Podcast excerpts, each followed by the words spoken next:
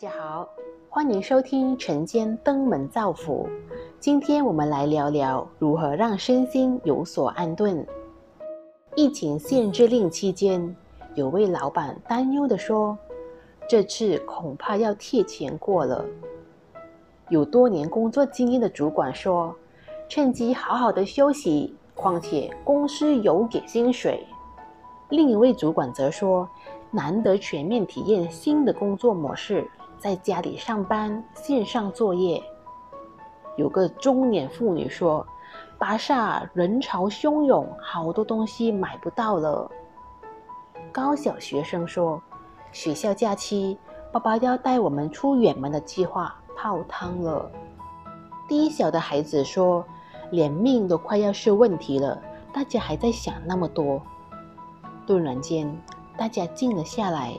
在眼神交流之中，似乎有所领悟。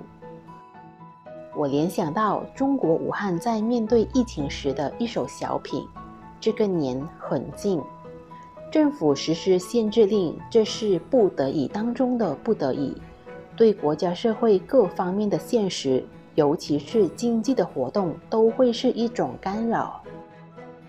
不过，疫情感染速度造成的威胁。”大体生命继续生存都有问题时，非常时期非得当机立断，引领全民一起配合非常时期的做法，否则事后需要付出的代价一定会更大更重。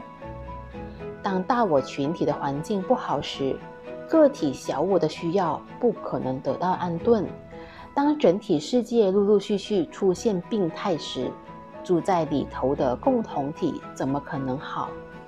小朋友一语当关，当命根都受到威胁时，我们赚再多的钱有用吗？当大环境恢复了，人可以再次活动了，财富自然会流动。